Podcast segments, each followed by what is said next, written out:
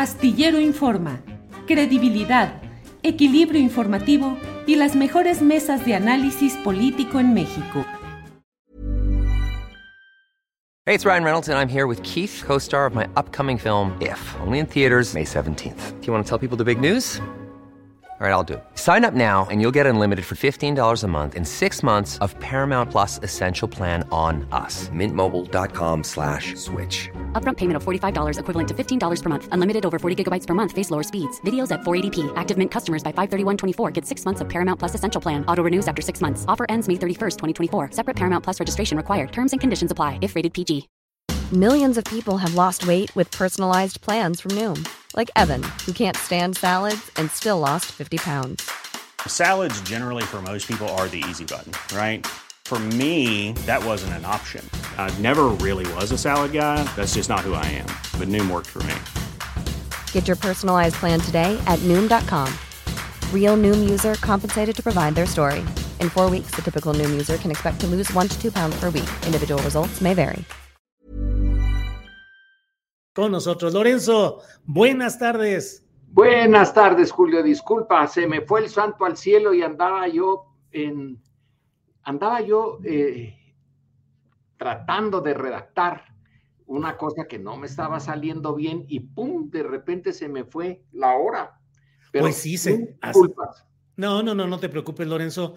Eh, es que resulta a veces muy difícil tratar de no sé qué estabas escribiendo, claro, tus artículos y estudios de análisis son profundos y muy puntuales, pero a veces pareciera que la realidad mexicana... No, era, eh, sí, es, es un artículo en torno a una pequeña historia, Julio, Mm, una pequeña historia que cumple 50 años.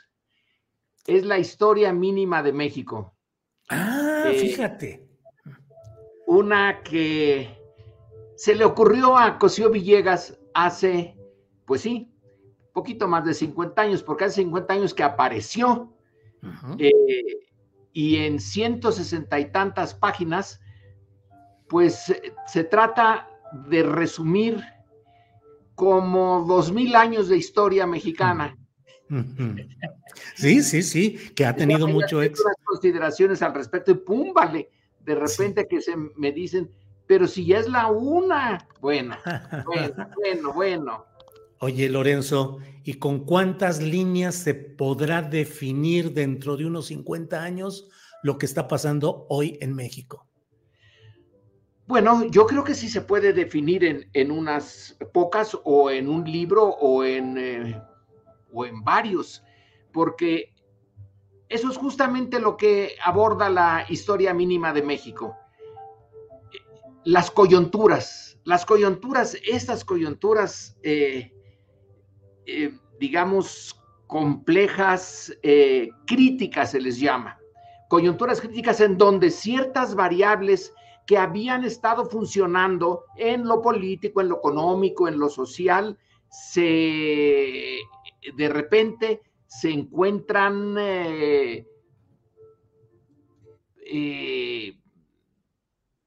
en choque y cuando se vuelva a la normalidad, ya no va a ser la, la normalidad eh, eh, Anterior. atrás, sino que es otra. Y yo creo que eso va a suceder con eh, estos años, cuando, vaya que se van a hacer parte de una coyuntura, ¿eh? Muchas, muchas este, eh, variables que estábamos acostumbrados a que así fueran, van a dejar de serlo y va a eh, surgir otros eh, problemas, otros actores, otras dinámicas, tanto en lo económico como en lo político, lo social y lo cultural. Así que esta coyuntura se va a ver dentro de 50 años, como dices, eh, hasta qué punto, hasta qué punto eh, transformó a México. Porque si echamos un vistazo a las anteriores, eh, que son las que, entre otras cosas, las que le dan el nombre a la, a la época, que es la 4T, la cuarta transformación, En las otras grandes coyunturas, muchos de sus temas no se resolvieron. Se cambiaron ciertas dinámicas, pero permanecieron otras, Julio. Y cómo veremos esta depende de cuánto se transforme, eh, de cuánto pueda transformarse, de cuánto sea posible que los intereses en choque, que los estamos viendo ahora sí que en vivo y en directo y todos los días, esos intereses en choque hagan posible que una de las corrientes se sobreponga a las otras y más o menos le dé la dirección a los años que vienen. Lorenzo, sí. estamos eh, viendo cómo va a resolverse esto. Pero Lorenzo, entonces, Nunca ha habido una verdadera transformación nacional en ninguna de esas etapas históricas que estamos hablando. Bueno, es que depende de cómo las definas de, verdadera, Julio. Eh, no hubo, hubo, independencia formal, pero seguimos siendo dependientes de poderes extranjeros, ah, división iglesia, separación iglesia-estado, pero en el fondo la iglesia mantiene un gran poder, democracia con Madero, pero sigue complicado el asunto. Muy bien, eh, ya veo el reto que pones, ya lo veo y, es propio de ti, desde luego, eh, y de el astillero. Es que no hay posibilidades, realmente no hay posibilidades de una ruptura eh, completa. Es como una persona, Julio. Somos en buena medida nuestra biografía. Y si nos ponen en alguna coyuntura difícil, especial, bueno, pues nuestra formación anterior, nuestros deseos, miedos, características personales entran en juego. Puede ser que la coyuntura nos haga cambiar formas de vida, formas de ver el mundo, pero no nos va a cambiar del todo. Eh, sería, bueno, eh, yo me supongo que eh, no es posible cambiar de todo una personalidad, pero sí es posible modificarla en función de los cambios en el entorno. Y para hacerles frente, uno tiene también que cambiar sus eh, conductas, eh, la forma como enfrenta uno los problemas. Y es esa mezcla de lo que traes contigo y de lo que se presenta como reto y tienes que acudir a formas un poco nuevas para ti pero no puedes inventarte totalmente. Y yo creo que a un país le pasa lo mismo. Trae un montón de, eh, mira, eh, tú dices lo de, empezaste por lo, lo de eh, la dependencia, ¿no? Bueno, pues es que la economía mexicana o de la Nueva España era una economía que estaba muy, muy ligada al eh, mercado internacional, sobre todo a partir del siglo XVIII. Entonces, eh, ya quedó ahí una, eh, la economía del Bajío con su centralidad minera, la producción de la plata, pues se ligó al mundo externo y ya no puedes explicar a México sin estas ligas eh, económicas. Y no la puedes explicar porque cuando se perdieron a principios del siglo XIX, la economía fue un desastre. Hubo un precio alto que pagar y luego volvimos ya no tanto con un solo metal, con la plata, sino que ya entraron las inversiones norteamericanas, las inglesas, las españolas, ahí estaban de todas maneras, aunque no les hemos hecho mucho caso, las francesas, y ya se hizo otro tipo de, de economía, pero ligada a las eh, grandes potencias. Entonces, sí, eh, el, sí, sí, sí. ¿Cómo?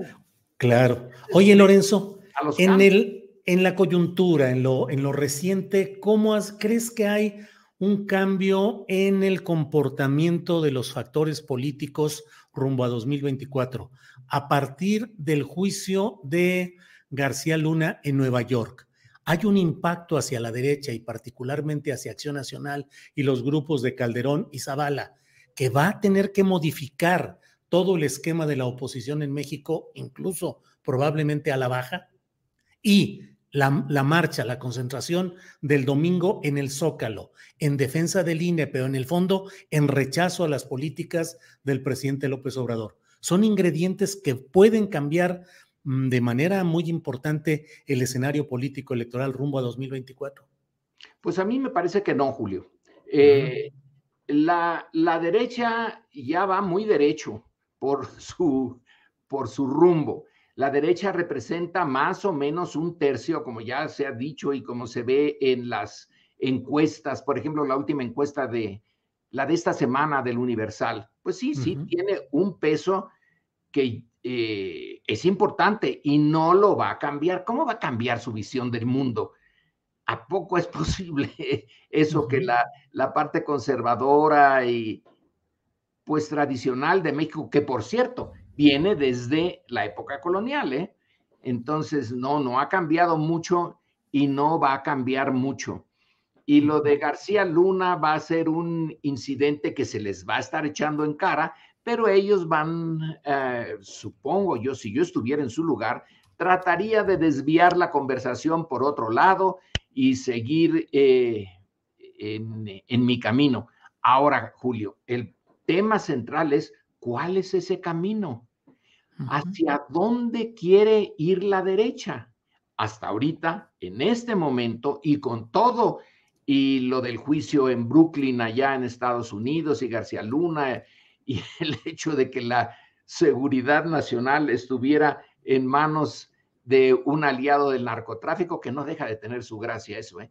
teniendo a la DEA al lado, eh, siendo vecinos de la DEA, teniendo a una DEA que dice que está preocupadísima por el fentanilo, pues no se hayan dado cuenta. Pero en fin, el eh, punto es que esa derecha no tiene un proyecto. Si tuviera un proyecto y me hubieras hecho la pregunta teniendo ese proyecto, yo diría, mm, eh, las partes centrales del proyecto son estas, estas y estas, y probablemente en, este, en esta variable en esta área sí vayan a cambiar y tienen capacidad de respuesta, no seguir siendo los mismos, sino proponer un, eh, un viraje en tal o cual sentido. Pero Julio, ¿cuál es el proyecto de la derecha? De no ser, no se toca. No se toca el INE, no se toca lo que sea. Eh, el proyecto es el miedo como motor de angustia política para la hora del voto? Pero ese no es un proyecto, eh, esa es una motivación, eso es una explicación de por qué están actuando así, pero el proyecto requiere, requiere de la imaginación, requiere de ver, en el caso extremo, de ver una utopía, de visualizar una utopía y de decir, bueno, aunque no lo logremos del todo, vámonos por este camino. Eh, el miedo es eh, encerrarte en eh, lo que ya tienes y aquí no entran, por aquí no pasan, no me cambian. Bueno, el, el no cambiar puede ser un proyecto em, que si tuviéramos un país en donde la mayoría estuviera más o menos conforme cómo se desarrollan las cosas, eh, a lo mejor tendría sentido. Pongo un, ejemplo que conste que no soy especialista en esto ni tengo una idea clara, pero supongo que eh, estuviéramos en uno de los países escandinavos eh, uno de esos que dicen que tienen el mayor índice de felicidad, ya no me acuerdo si es Dinamarca o, Suecia, eh, uno de los dos, y que eh, viéramos el futuro como una, un perfeccionamiento de lo que ya tenemos, pero no como algo fundamentalmente distinto a lo que ya se tiene.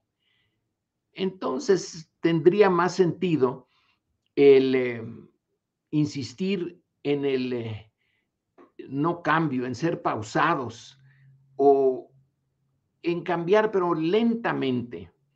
Eh, veía ahí una interpretación sobre Dinamarca hace poco tiempo. Eh, y después de una derrota brutal que tuvo Dinamarca en su choque con Prusia en 1864, creo.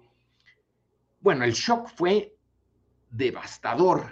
Y entonces Dinamarca se vuelca hacia adentro y hace un mundo eh, en la medida de lo posible, pequeño, acogedor, sin, eh, sin provocar cambios en su entorno interno y externo. Claro que la Segunda Guerra Mundial, por ejemplo, vaya que sí, eh, los provocó, pero en la medida en que ellos podían actuar sobre las variables centrales de su estructura eh, social, eh, política y cultural, el proyecto es mantenerse como están, mejorando en lo posible, pero sin pretender ya ninguna otra gran aventura. El choque con los prusianos los dejó sin ánimos de, de, eh, de imperio y de poder y de imponerse a otros. Pero en un país como el nuestro, en donde, bueno, tú eres un ejemplo de perfecto de no estar a gusto con lo que está pasando. Eh, no tenemos... Eh... Hey, I'm Ryan Reynolds. Recently, I asked Mint Mobile's legal team if big wireless companies are allowed to raise prices due to inflation. They said yes. And then when I asked if raising prices technically violates those onerous two-year contracts, they said, what the f*** are you talking about, you insane Hollywood ass?"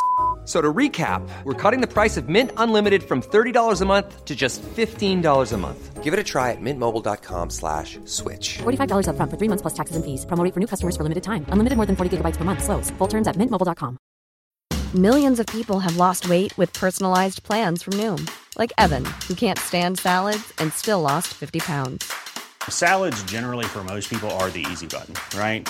For me, that wasn't an option. I never really was a salad guy. That's just not who I am. But Noom worked for me.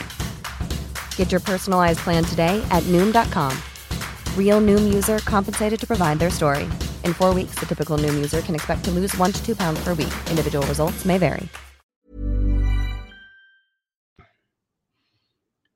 Eh, casi no tenemos alternativas sino cambiar.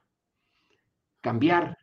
Entonces, los proyectos de, nación que inspiran cambios eh, pueden ser de izquierda, de centro, de derecha.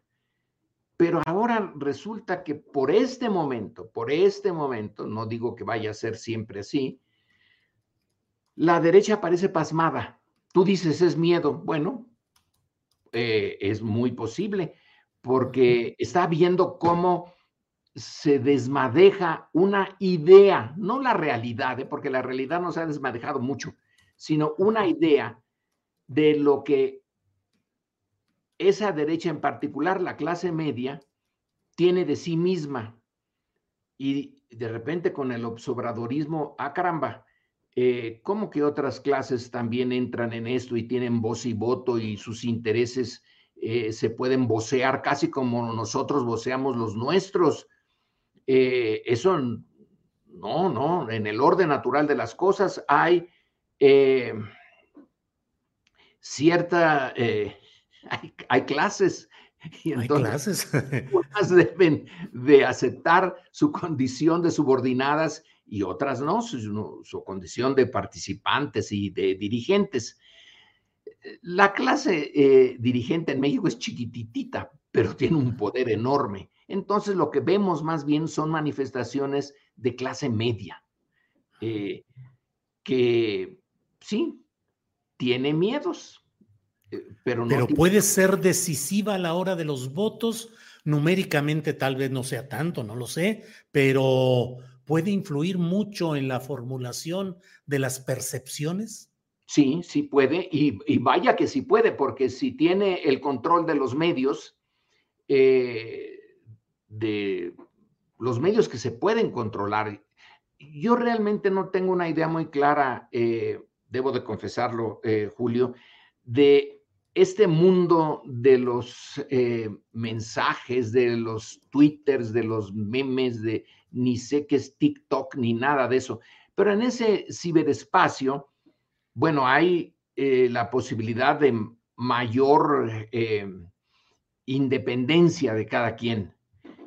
Pero también ahí entra, hasta donde yo entiendo, los recursos, el dinero. Tú puedes dirigir bots eh, por cientos, por miles hacia una dirección y tratar de eh, poner una eh, visión negativa en el sentido que no te conviene. Y sí, puedes quizá dirigir a la opinión pública, no estoy muy seguro, porque no lo conozco, pero sí, la clase media va a intentar imponer su visión del mundo. Bueno, pues no, no, no, la impuso finalmente con la Revolución Mexicana.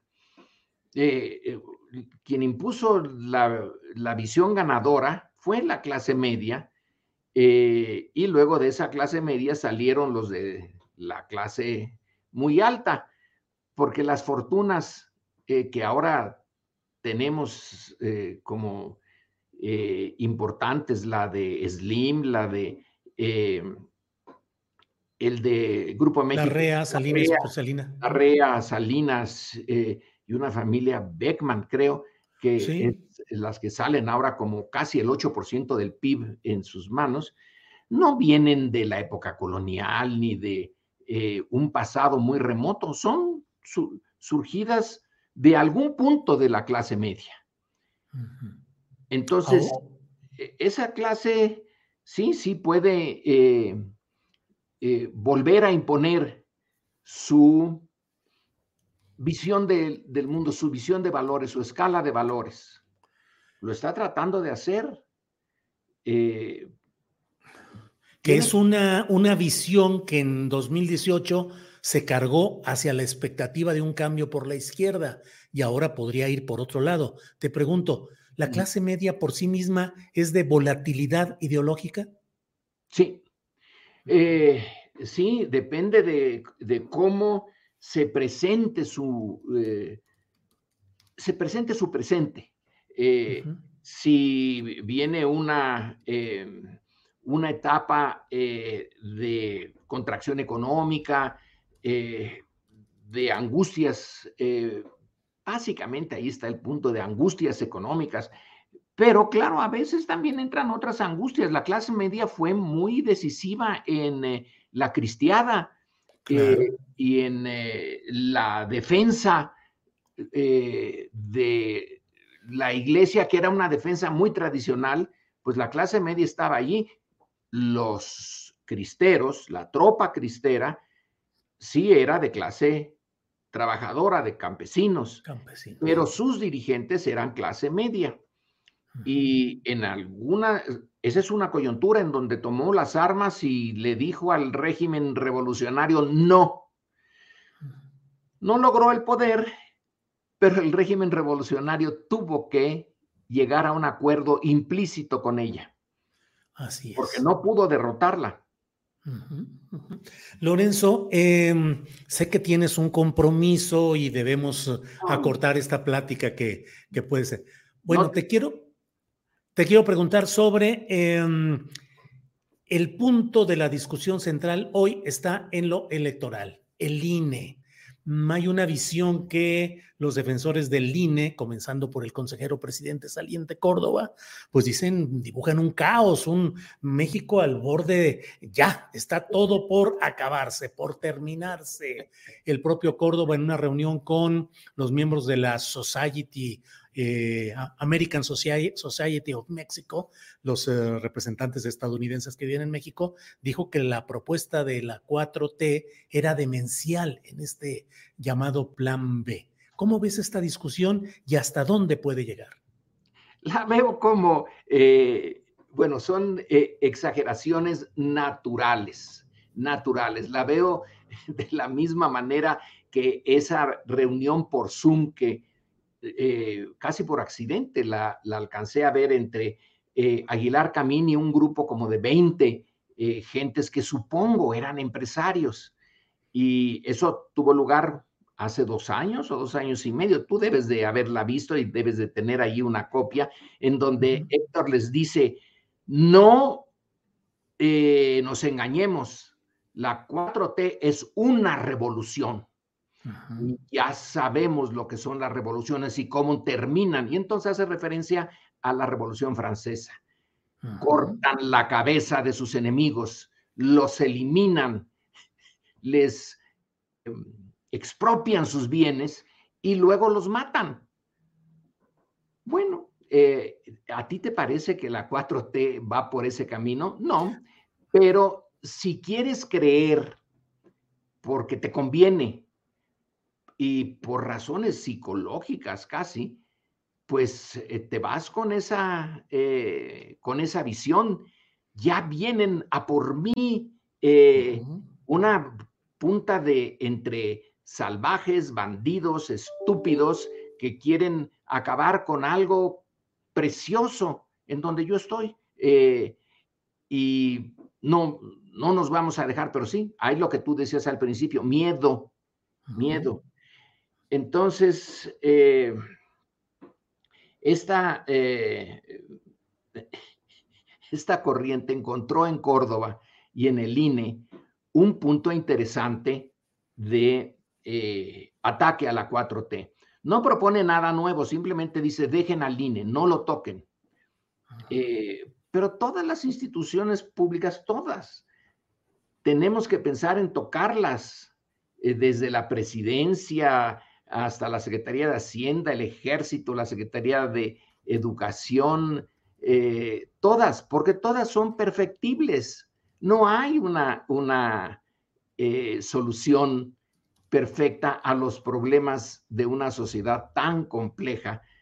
Bueno, todas las sociedades modernas son complejísimas. Entonces tomas eh, como pretexto, porque para mí es un pretexto, ya saben que el INE no lo van a destruir, eh, pero el INE sí ha sido una negociación constante.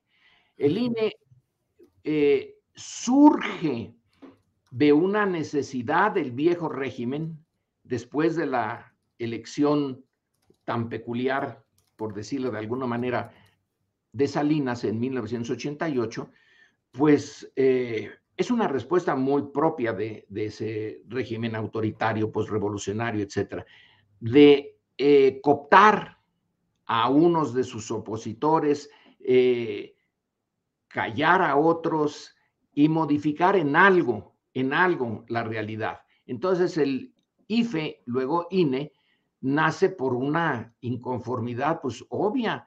Eh, las elecciones nunca han sido eh, libres y respetadas en México, aunque se dice que la primera elección, la que propuso la Constitución de Cádiz de 1812, cuando se llevó a la práctica en la Ciudad de México, sí fue más o menos libre.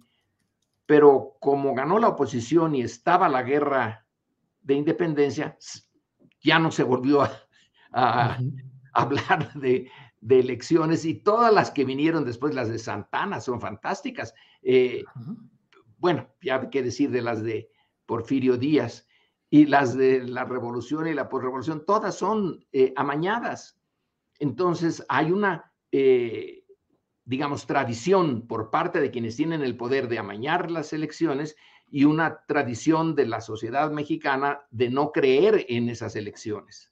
Estamos en un momento en que pueden las cosas eh, cambiar. Y si tú tomas entonces al INE y a las elecciones como un punto crucial, el país se destruye si destruyen al INE. Pues nadie quiere destruir al INE, pero sí, sí, estos quieren destruirlo. Y entonces sacas a la calle a una cantidad de gentes que bueno, yo no fui a la manifestación, obviamente, pero vi algunas de las entrevistas y de una persona que dice, es que yo soy católica, apostólica y romana y quieren destruir mi religión. ¿Qué, tenía que ver eso con, con el INE y con la discusión? Nada, pero ya son, la imaginación ya se les votó. Entonces, eh, el eh, tema del INE es un tema coyuntural, es el que eh, se, se vino muy bien, se prestó a que allí eh, converjan todos los miedos y todas las, este, los argumentos de defensa de algo que no tienen muchos argumentos para defender, porque la sociedad mexicana es básicamente una sociedad injusta, una sociedad de extremos de pobreza y de miseria, y eso no lo puedes este, decir, oigan, yo quiero que esto siga siendo así, porque yo estoy en la parte ganadora, no puedes. Eh, entonces agarras el INE y dices, es que quieren destruir nuestra democracia. Bueno, pues eso lo va a creer quien lo quiera creer. quien lo eh, quiera no hay forma de, que les demuestres lo contrario.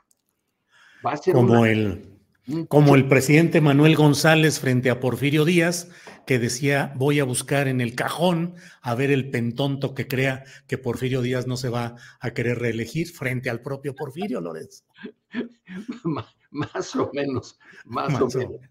Eh, pero bueno, en, eh, en, política las imágenes, si tienen eh, efectos, si están bien hechas, bueno, pues la imagen de la pared de tabique cayéndose y de eh, proponer que esa pared es México y que la destrucción es lo que Andrés Manuel quería eh, hacer en la elección de, de 2006. Eh, un peligro para México. Vaya que sí pegó, ¿eh? Claro que pegó. pegó. Ahora nos preguntamos, podríamos preguntarles a ellos, ¿y dónde está eh, esa destrucción. Ah, en el INE, en el INE, ahí está.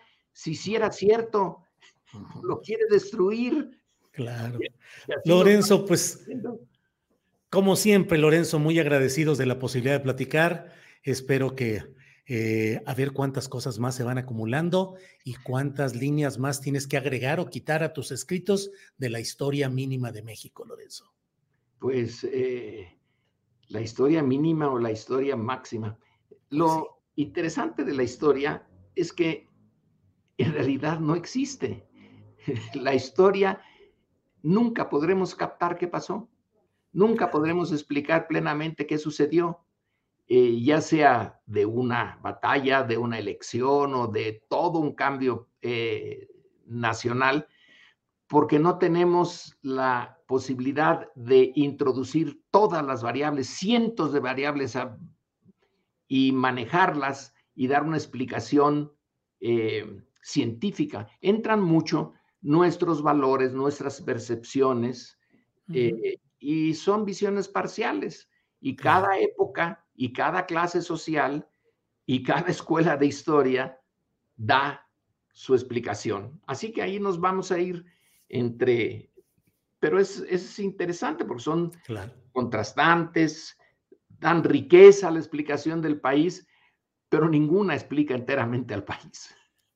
Lorenzo, pues seguiremos platicando. Por lo pronto te agradezco mucho, como siempre, tu amabilidad, que tengas buen fin de semana y que sigas tecleando sabroso, Lorenzo. Gracias, Julio. Buenas tardes. Buenas tardes. Gracias. Al auditorio.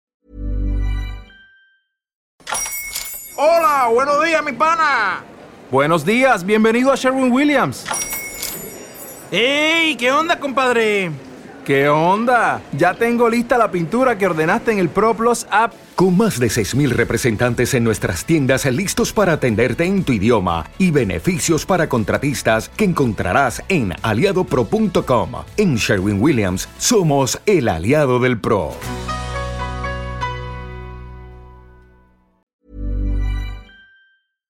Para que te enteres del próximo noticiero, suscríbete y dale follow en Apple, Spotify, Amazon Music, Google o donde sea que escuches podcast.